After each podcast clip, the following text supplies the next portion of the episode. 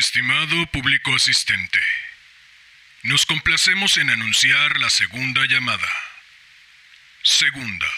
Hola, hola. Muy buenos días, tardes, noches, madrugadas. Quien quiera que sea que se encuentre al otro lado escuchando. Pues por fin estamos aquí.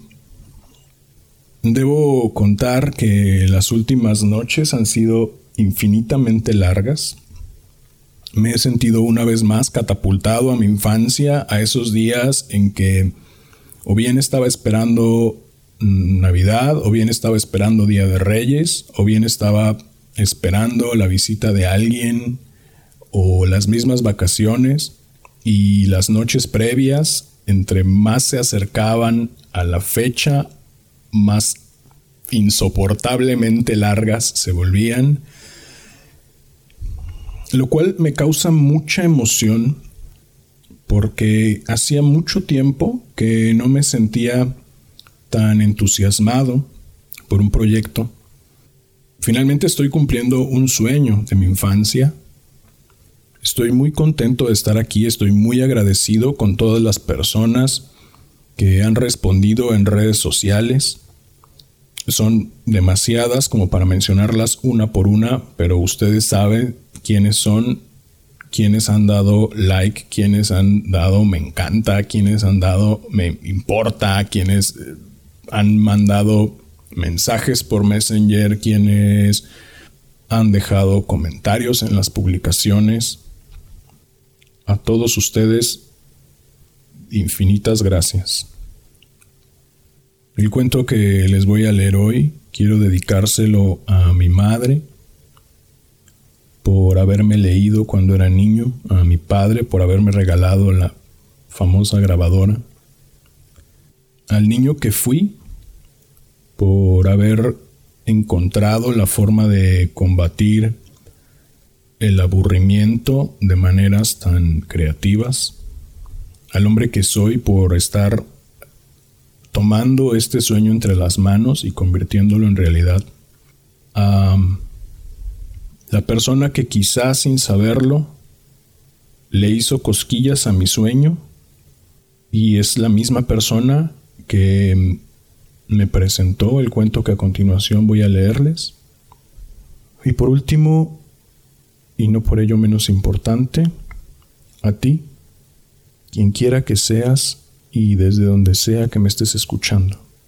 Ha llegado el momento de correr el telón y de que empiece la función.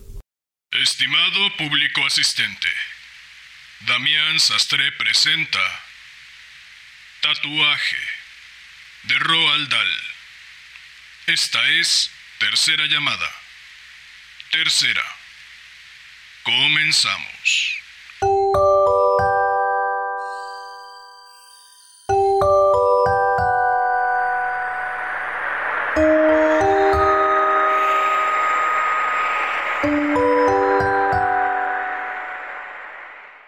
Aquel año, 1946, el invierno fue muy largo. Aunque estábamos en el mes de abril, un viento helado soplaba por las calles de la ciudad. En el cielo, las nubes cargadas de nieve se movían amenazadoras. Un hombre llamado Drioli se mezclaba entre la gente del paseo de la Rue de Rivoli. Tenía mucho frío, embutido como un erizo en un abrigo negro, saliéndole solo los ojos por encima del cuello subido. Se abrió la puerta de un restaurante y el característico olor a pollo asado le produjo una dolorosa punzada en el estómago. Continuó andando, mirando sin interés las cosas de los escaparates, perfumes, corbatas de seda, camisas, diamantes, porcelanas, muebles antiguos y libros ricamente encuadernados. Después vio una galería de pintura. Siempre le habían gustado las galerías de pintura. Esta tenía un solo lienzo en el escaparate. Se detuvo a mirarlo y se volvió para seguir adelante, pero tornó a pararse y miró de nuevo. De repente, se apoderó de él un pequeño desasosiego, un movimiento en su recuerdo, un conjunto de algo que había visto antes en alguna parte. Miró otra vez. Era un paisaje, un grupo de árboles tremendamente inclinados hacia una parte como azotados por el viento. El cielo gris oscuro, de tormenta. En el marco había una pequeña placa que decía Shaim Sutin, 1894-1943. Drioli miró el cuadro pensando vagamente por qué le parecía familiar. Estrambótica, pensó, extraña y atrevida, pero me gusta. Shaim Sutin. Sutin. Dios mío, gritó de repente. Mi pequeño calmuco, eso es. Mi pequeño calmuco, uno de sus cuadros en las mejores tiendas de París. Imagínate. El viejo acercó más su rostro a la ventana. Recordaba al muchacho, sí, lo recordaba muy bien. Pero, ¿cuándo? Eso ya no era tan fácil de recordar. Hacía mucho tiempo. ¿Cuánto? ¿Veinte? No, más. Casi treinta años. Eso era. Fue un año antes de la guerra la Primera Guerra, en 1913, y Sutín, el pequeño y feo Calmuco, el taciturno muchacho que le gustaba tanto y al que casi amaba por ninguna razón que él supiera, excepto la de que pintaba. Ahora recordaba mejor la calle, los cubos de basura alineados, su mal olor y los gatos recorriendo los cubos de uno en uno. Luego aquellas mujeres gordas sentadas en los portales de la calle. ¿Qué calle? ¿Dónde vivía el chico? Le Cité Falguière. Eso era. El hombre movió la cabeza varias veces, contento de recordar el nombre. Tenía un estudio con una sola silla y el sucio jergón que el muchacho usaba para dormir. Las fiestas que acababan en borracheras, el vino blanco barato, las terribles peleas y siempre, siempre, el rostro amargo y adusto de aquel muchacho absorto en su trabajo. Era extraño, pensaba Drioli, con qué facilidad recordaba estas cosas ahora y cómo los recuerdos se enlazaban tan estrechamente. Por ejemplo, aquello del tatuaje fue realmente una tontería, una locura. ¿Cómo empezó? Ah, sí. Un día había hecho un buen negocio y había comprado mucho vino. Se veía a sí mismo entrar en el estudio con un paquete de botellas bajo el brazo. El chico estaba sentado delante del caballete y la esposa de Drioli, en el centro de la habitación, posaba para él. Hoy vamos a celebrar algo, dijo. ¿Qué hay que celebrar? preguntó el muchacho sin mirarle. ¿Has decidido divorciarte de tu esposa para que se case conmigo? No, respondió Drioli. Vamos a celebrar que he ganado una gran cantidad de dinero trabajando. Y yo no he ganado nada. Celebraremos también eso. Si tú quieres, de acuerdo. Drioli estaba junto a la mesa abriendo el paquete. Estaba cansado y tenía ganas de beber vino. Nueve clientes, era estupendo, pero sus ojos no podían mantenerse abiertos. Nunca había tenido tantos. Nueve soldados ebrios y lo mejor era que siete habían pagado al contado. Esto le convertía en una persona rica, pero el trabajo era terrible para los ojos. La fatiga le obligaba a tenerlos casi cerrados. Los tenía terriblemente enrojecidos. Sentía mucho dolor bajo el globo de los ojos, pero ahora ya estaba libre y era rico como un cerdo. Y en el paquete había tres botellas una para su esposa, otra para su amigo y otra para él. Buscó un sacacorchos y fue descorchando las botellas. El muchacho bajó su pincel. Dios mío, exclamó, ¿cómo voy a trabajar así? La chica cruzó la habitación para ver el cuadro. Drioli también fue hacia allí, llevando una botella en la mano y un vaso en la otra. No, gritó el chico poniéndose colorado, por favor, no. Quitó el lienzo del caballete y lo sostuvo contra la pared, pero Drioli ya lo había visto. Me gusta. Es horrible. Es maravilloso, como todos los que tú pintas. Es fantástico. Me gustan todos. El problema es que no son nutritivos. No me los puedo comer. De cualquier manera son maravillosos. Drioli le tendió un vaso de vino blanco. Bebe, dijo. Te sentirás mejor. Nunca había encontrado una persona más desgraciada con la cara tan triste. Se había fijado en él en un café unos siete meses antes, bebiendo solo, y como parecía ruso o por lo menos algo asiático, se había sentado en su mesa y entablado conversación. ¿Es usted ruso? Sí. ¿De dónde? De Minsk. Drioli dio un brinco y le abrazó diciéndole que él también había nacido en aquella ciudad. No fue en Minsk exactamente, había declarado el muchacho, pero muy cerca. ¿Dónde? En Smilovici, a 19 kilómetros. ¿Smilovici? había exclamado Drioli abrazándole otra vez. Allí fui varias veces cuando era niño. Luego se volvió a sentar mirando con cariño el rostro de su compañero. ¿Sabe una cosa? le había dicho. No parece un ruso del oeste, parece un tártaro o un calmuco. Ahora, de pie en el estudio, Drioli miraba otra vez al muchacho. Sí, tenía la cara de un calmuco, muy ancha, de pómulos salientes y con la nariz aplastada y gruesa. La anchura de las mejillas se acentuaba en las orejas que sobresalían de la cabeza. Tenía los ojos pequeños, el pelo negro y la boca gruesa y adusta de un calmuco. Pero lo más sorprendente eran las manos, tan pequeñas y blancas como las de una mujer, de dedos pequeños y delgados. Sírveme más, dijo el chico. Si lo celebramos, vamos a hacerlo bien. Drioli sirvió el vino y se sentó en una silla. El muchacho se sentó en su viejo lecho con la esposa de Drioli. Colocaron las tres botellas en el suelo. Esta noche beberemos hasta que no podamos más, dijo Drioli. Soy inmensamente rico. Creo que voy a salir a comprar más botellas. ¿Cuántas compro? Seis más, contestó el chico, dos para cada uno. Bien, voy a buscarlas. Yo te acompañaré. En el café más próximo, compró Drioli seis botellas de vino blanco y las llevaron al estudio. Las colocaron en el suelo en dos filas. Drioli agarró el sacacorchos y descorchó las seis botellas. Luego se sentaron y continuaron bebiendo. Solo los muy ricos pueden celebrar las cosas de este modo, dijo Drioli. Tienes razón, respondió el chico. ¿Verdad que sí, Yossi? Claro. ¿Cómo te sientes, Yossi? Muy bien.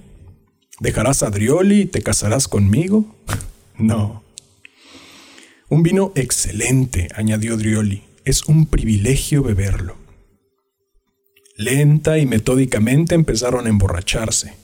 El proceso era rutinario, pero de todas formas había que observar una cierta ceremonia y mantener la gravedad. Había muchas cosas por decir y luego repetir. El vino debía ser alabado y la lentitud era muy importante también, para que hubiera tiempo de saborear los tres deliciosos periodos de transición, especialmente para Drioli, el momento en el que empezaba a flotar en el ambiente, como si los pies no le pertenecieran. Este era el mejor momento de todos, cuando miraba sus pies y estaban tan lejos que dudaba sobre a quién podrían pertenecer y por qué estaban de aquella forma en el suelo. Después de algún tiempo se levantó a encender la luz. Se sorprendió mucho al ver que los pies le seguían a donde iba, especialmente porque no los sentía tocar el suelo. Tenía la agradable sensación de que caminaba por el aire. Luego, empezó a dar vueltas por la habitación, mirando de soslayo los lienzos que había en las paredes, Oye, dijo por fin, tengo una idea. Fue hacia el jergón y se detuvo. Óyeme, pequeño calmuco. ¿Qué? Tengo una idea estupenda. ¿Me escuchas? Estoy escuchando a Yossi. Óyeme, por favor, tú eres mi amigo, mi pequeño y feo calmuco de Minsk, y para mí eres tan buen artista que me gustaría tener un cuadro, un cuadro precioso. Llévate todos los que gustes, pero no me interrumpas cuando estoy hablando con tu esposa. No, no, no, oye. Yo quiero decir un cuadro que pueda tener siempre conmigo, un cuadro tuyo. Dio un paso adelante y golpeó al muchacho en la rodilla. Óyeme, por favor. Escucha lo que te dice, dijo la chica. Se trata de lo siguiente. Quiero que pintes un cuadro sobre mi piel, en mi espalda, y luego tatúes lo que has pintado para que permanezca siempre. Es una idea disparatada. Te enseñaré a tatuar, es fácil. Un niño puede hacerlo. Yo no soy ningún niño. Por favor, estás completamente loco. ¿Qué es lo que quieres? El pintor miró sus ojos brillantes por el vino. En nombre del cielo, ¿qué es lo que quieres? Tú lo puedes hacer muy fácilmente. Puedes, puedes. ¿Quieres decir un tatuaje? Sí, un tatuaje. Te enseño en dos minutos. Imposible. ¿Insinúas que no sé de lo que estoy hablando? No, el chico no podía decir eso porque si alguien sabía de tatuajes, ese alguien era desde luego Drioli.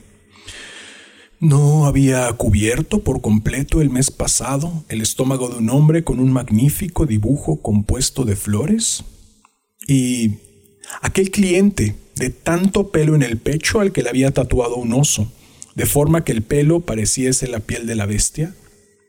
¿No había tatuado una chica en el antebrazo de un hombre de tal manera que cuando flexionaba el músculo la chica se movía con sorprendentes contorsiones? Lo único que digo, contestó el chico, es que has bebido y esta es una idea de borracho. Yossi podría ser nuestra modelo. Un cuadro de Yossi en mi espalda. ¿No se me permite tener un cuadro de Yossi en mi espalda? ¿De Yossi? Sí, Drioli sabía que la sola mención de su esposa haría que los gruesos labios del chico se entreabriesen y empezasen a temblar. No, dijo la chica. Yo, si querida, por favor. Escoge una botella y termínala. Luego te sentirás más generosa. Nunca en mi vida he tenido una idea mejor. ¿Qué idea? Que él me haga un retrato tuyo en la espalda. ¿No me está permitido? ¿Un retrato mío? Desnuda, dijo el chico. Es una excelente idea. Desnuda no, protestó ella. Es una idea fantástica, dijo Drioli. Una locura, arguyó la chica. De cualquier forma es una idea, replicó el chico. Es una idea digna de celebración. Se bebieron otra botella. Luego el chico siguió. No, no quiero utilizar el tatuaje. Sin embargo, pintaré el retrato en tu espalda y lo tendrás hasta que tomes un baño y te laves. Si no vuelves a tomar un baño en tu vida, lo tendrás siempre, mientras vivas. No, replicó Drioli. Sí, y el día en el que decidas bañarte sabré que ya no valoras mi pintura. Será una prueba de tu admiración por mi arte. No me gusta la idea, protestó la chica. Su admiración por tu arte es tan grande que estaría sucio muchos años. Haz el tatuaje, pero no desnuda. Pues entonces solo la cara, propuso Drioli.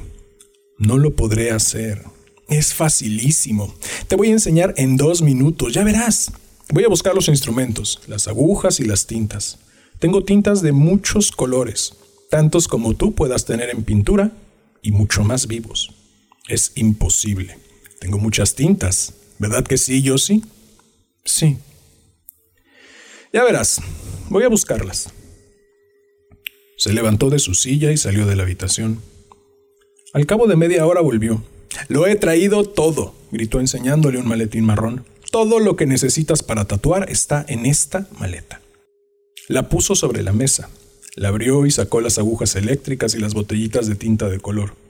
Llenó la aguja eléctrica, la tomó en su mano y presionó un botón. Hizo un sonido y la aguja empezó a vibrar con rapidez moviéndose alternativamente de arriba a abajo. Se quitó la chaqueta y se subió la manga izquierda. Mira, obsérvame y verás lo fácil que es. Haré un dibujo en mi brazo, aquí.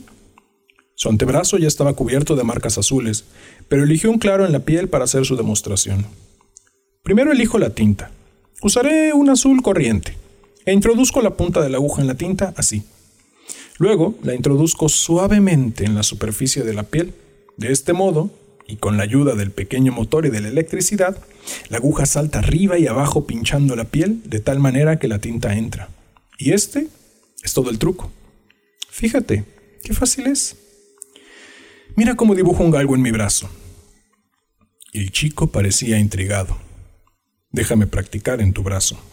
Empezó a dibujar con una aguja líneas azules en el brazo de Drioli. Es muy simple, dijo. Es como dibujar con pluma y tinta, la única diferencia es que es más lento. No es nada difícil. ¿Estás preparado? ¿Empezamos? Enseguida. La modelo, gritó Drioli. Yo sí. Ven. Ahora estaba entusiasmado, recorriendo la habitación y arreglándolo todo, preparándose como un niño para un nuevo juego. ¿Dónde quieres que pose? Que se ponga allí, delante de mi tocador, que se cepille el pelo. La pintaré con el pelo suelto sobre los hombros, cepillándoselo. Fantástico, eres un genio. De mala gana la chica fue hacia el tocador, llevándose con ella el vaso de vino. Drioli se quitó la camisa y los pantalones. Se quedó en calzoncillos y zapatos balanceándose ligeramente. Su pequeño cuerpo era blanco, casi lampiño. Bueno, dijo, yo soy el lienzo. ¿Dónde me pones? Como siempre, en el caballete. No creo que sea tan difícil. No, no seas tonto, yo soy el lienzo. Entonces ponte en el caballete, ese es tu sitio. ¿Cómo? ¿Eres el lienzo o no eres el lienzo? ¿Sí? Ya empiezo a sentirme como un lienzo. Entonces, ponte en el caballete. No creo que sea tan complicado. Pero eso no es posible. Entonces siéntate en la silla. No, al revés, hazlo al revés para que puedas apoyar tu mareada cabeza en el respaldo. Date prisa porque voy a empezar. Estoy preparado, cuando quieras. Primero, dijo el muchacho, haré un dibujo normal y si me gusta lo tatuaré. Con un pincel gordo empezó a pintar en la desnuda piel del hombre. ¡Ay, ay! ¡Ay! gritó Drioli. Un horrible cien pies camina por mi espina dorsal. Estate quieto ahora. Quieto. El muchacho trabajaba con rapidez trazando unas finas líneas azules para no dificultar después el tatuaje. De tal forma se concentró al pintar que parecía como si su borrachera hubiera desaparecido por completo. Daba ligeros toques a su dibujo con mano certera, y en menos de media hora había terminado. Bueno, dijo la chica, ya está. Ella volvió de inmediato al jerogón, se recostó y quedó completamente dormida. Drioli no se durmió. Observó cómo manipulaba el muchacho la aguja y la introducía en la tinta. Luego sintió un pinchazo en la piel de la espalda. El dolor, que era desagradable pero no extremo, le impidió dormir. Siguiendo el recorrido de la aguja y viendo los diferentes colores de tinta que el muchacho iba usando, Drioli se divertía tratando de adivinar lo que pasaba detrás de él. El chico trabajaba con asombrosa intensidad. Estaba completamente absorto en la pequeña máquina y en los efectos que producía. La máquina zumbaba en la madrugada y el muchacho trabajaba afanosamente. Drioli recordaba que cuando al fin el artista anunció, ya está, la luz se filtraba por la ventana y se oía gente por la calle. Quiero verlo, dijo Drioli.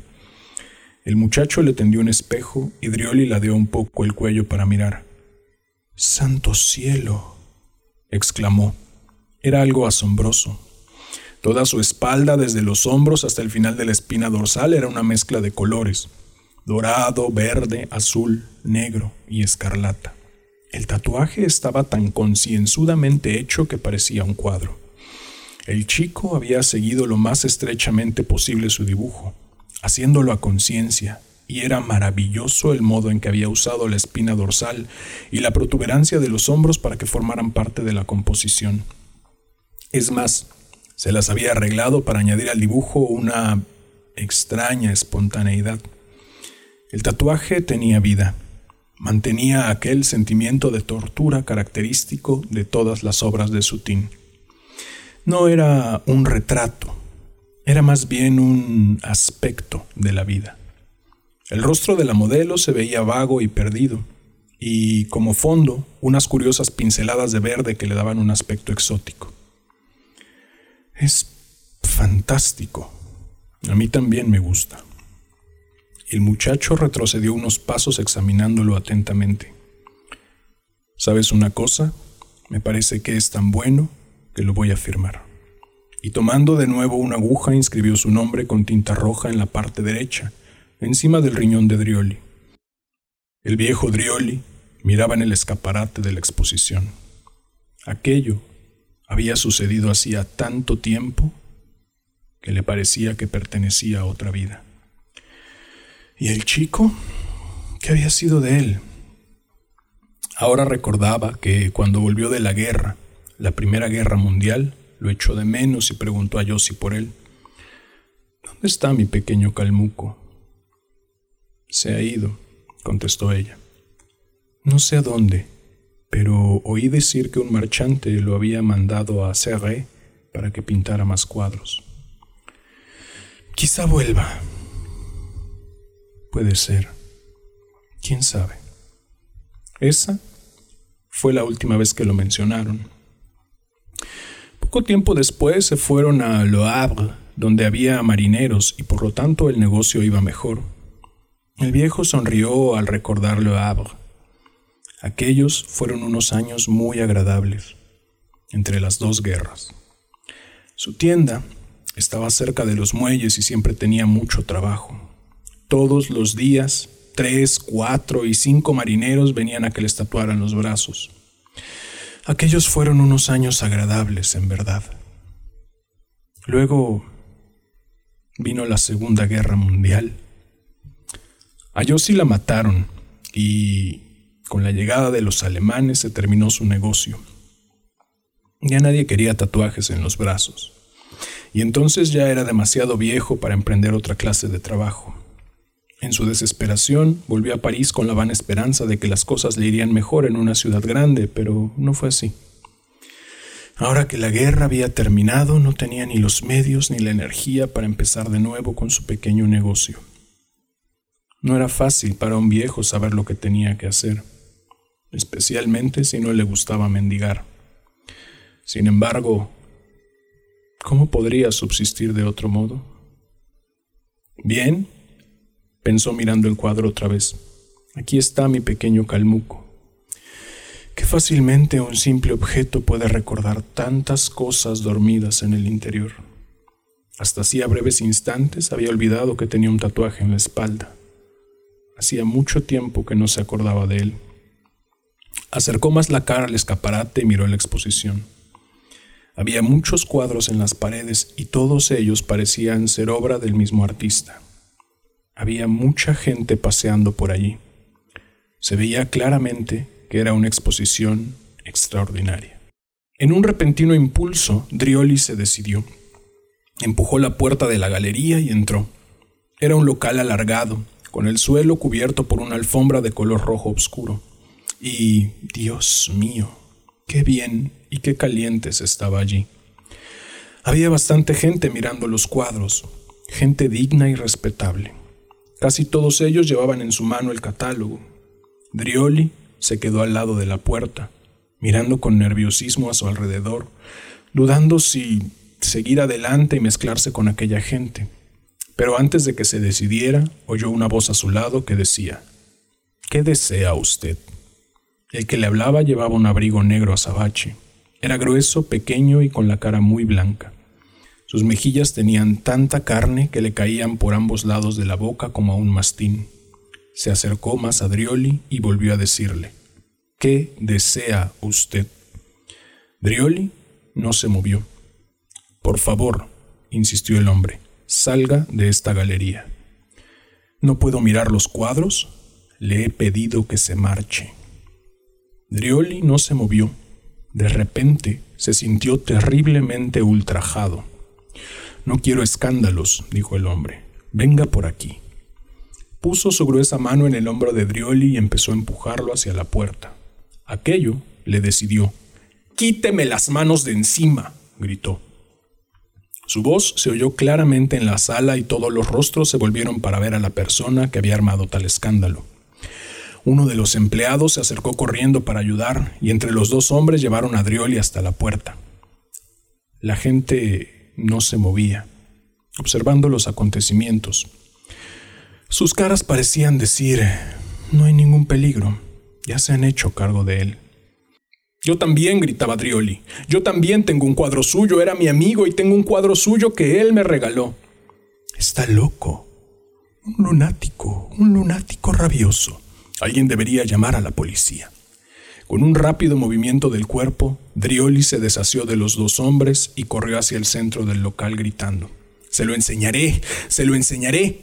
Se quitó el abrigo, la chaqueta y la camisa y se volvió con la espalda desnuda hacia la gente. Aquí, gritó desesperadamente, ¿lo ven? Aquí está. De repente se callaron, presas de un vergonzoso asombro. Miraban el retrato tatuado. Allí estaba con sus brillantes colores. Pero la espalda del viejo era más estrecha ahora. Los salientes de los hombros más pronunciados, y el efecto, aunque no era espectacular, le daba a la pintura una curiosa textura arrugada y blanda. Alguien dijo, Dios mío, ¿es verdad?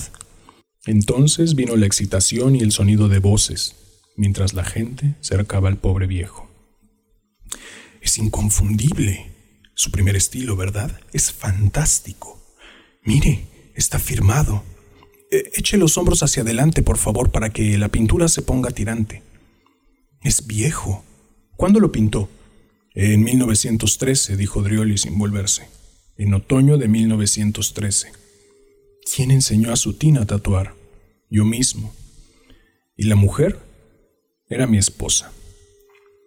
El propietario de la sala se abrió paso entre la gente hacia Adrioli. Ahora estaba tranquilo, muy serio, con una sonrisa en los labios. Señor, dijo, yo se lo compro. Drioli observaba cómo se movían las carnes de sus mejillas al mover la mandíbula. Digo que se lo compro, señor. ¿Cómo lo va a comprar? preguntó Drioli suavemente. Le doy doscientos mil francos por él. Los ojos del marchante eran pequeños y oscuros y su mirada astuta. No lo consienta, murmuró alguien de los espectadores. Vale veinte veces más que eso.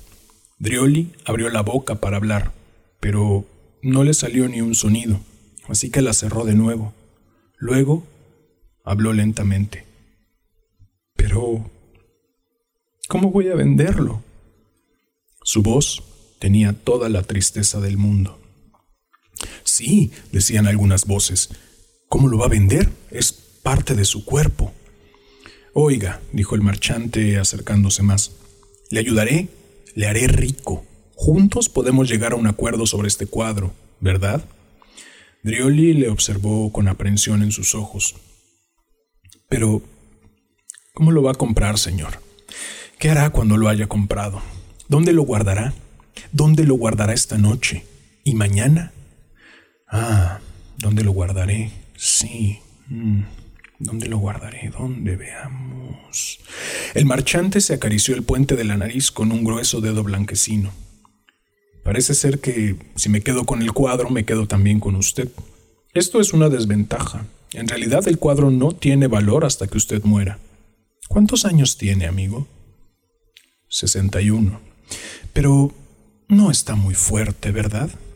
El marchante bajó la mano de la nariz y miró a Drioli de arriba abajo, como un granjero a un caballo viejo. Esto no me gusta nada, dijo Drioli haciendo un ademán de marcharse. Francamente, señor, no me gusta esto. Echó a andar, pero solo para caer en brazos de un caballero de elevada estatura que le tomó suavemente de los hombros. Drioli miró en derredor y se disculpó. El desconocido le sonrió al tiempo que le daba unos golpecitos en el hombro desnudo, con la mano embutida en un guante amarillo canario. Escuche, buen hombre, dijo el desconocido todavía sonriente. ¿Le gusta nadar y tomar baños de sol? Drioli le miró un poco asustado. ¿Le gusta la comida escogida y el vino tinto de las grandes bodegas de Burdeos? El hombre todavía sonreía enseñando una hilera de dientes blancos y pulidos. Hablaba suavemente, puesta todavía su mano enguantada en el hombro de Drioli. ¿Le gustan esas cosas? Pues sí, contestó Drioli bastante perplejo. ¿Y la compañía de mujeres bonitas? ¿Por qué no? ¿Y un armario lleno de trajes y camisas hechas a medida?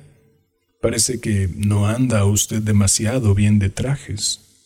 Drioli miraba al hombre, eh, esperando el resto de su proposición. ¿Le han hecho alguna vez zapatos a medida? No. ¿Le gustaría? Pues... ¿Y que alguien le afeitase por las mañanas y le arreglase el pelo? Drioli empezó a bostezar. ¿Y una atractiva manicura? Alguien trataba de contener la risa. Y una campanilla junto a la cama para llamar a la doncella y que le traiga el desayuno. ¿Le gustaría todo eso, amigo mío? ¿No le apetece? Drioli le miró atentamente. Soy el propietario del Hotel Bristol de Cannes. Le invito a que venga y sea mi invitado el resto de sus días, con todo el lujo y confort. Hizo una pausa para que Drioli tuviera tiempo de saborear ese programa. Su único trabajo, que se puede llamar placer, consistirá en que pase su tiempo en la playa, entre mis clientes, tomando el sol, nadando, bebiendo cócteles. ¿Qué le parece? ¿Le gusta la idea, señor? ¿No lo comprende? Así, todos mis clientes podrán admirar este fascinante retrato de Sutín.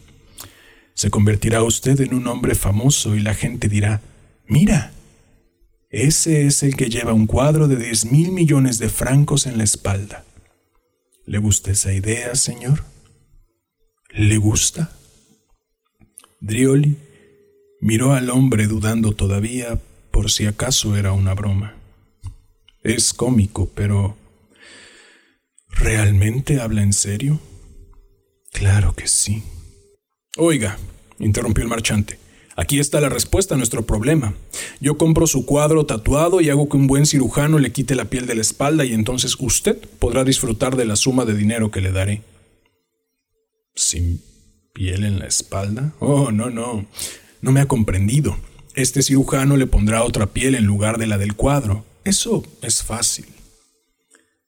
¿Se puede hacer? Sí, no pasa nada. Imposible dijo el caballero de los guantes amarillo canario. Es demasiado viejo para esa operación. Le mataría. ¿Me mataría? Naturalmente. Usted no sobreviviría y se salvaría solo la pintura. En el nombre de Dios, gritó Drioli mirando espantado a la gente que le observaba. En el silencio que siguió, otra voz masculina se dejó ir entre el grupo. Quizás si alguien le ofreciera a este hombre mucho dinero, consentiría en que le mataran, quién sabe. Algunos soltaron una risita. El marchante golpeó la alfombra con los pies incómodo. La mano con el guante amarillo canario empezó a palmear de nuevo a Drioli en el hombro.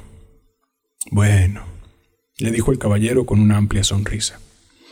Usted y yo iremos a cenar juntos y hablaremos mientras comemos. ¿Qué tal? ¿Tiene usted apetito? Drioli le observó temblando.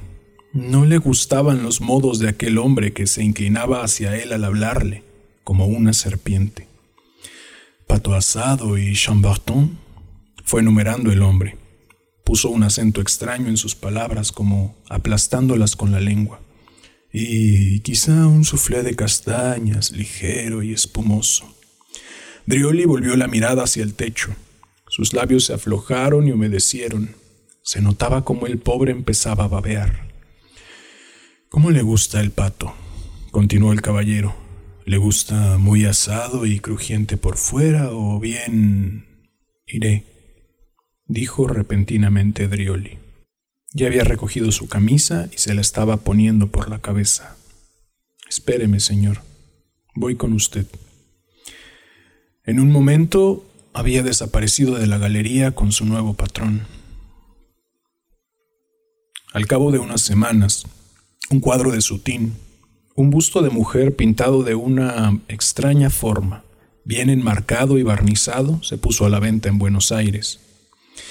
Esto, unido al hecho de que en Cannes no existe ningún hotel llamado Bristol, hace que uno piense un poco y rece por la salud del anciano, y desee ardientemente que en cualquier lugar en el que se encuentre ese pobre viejo tenga en estos momentos una bonita manicura que le arregle las uñas y una doncella que le lleve el desayuno a la cama todas las mañanas.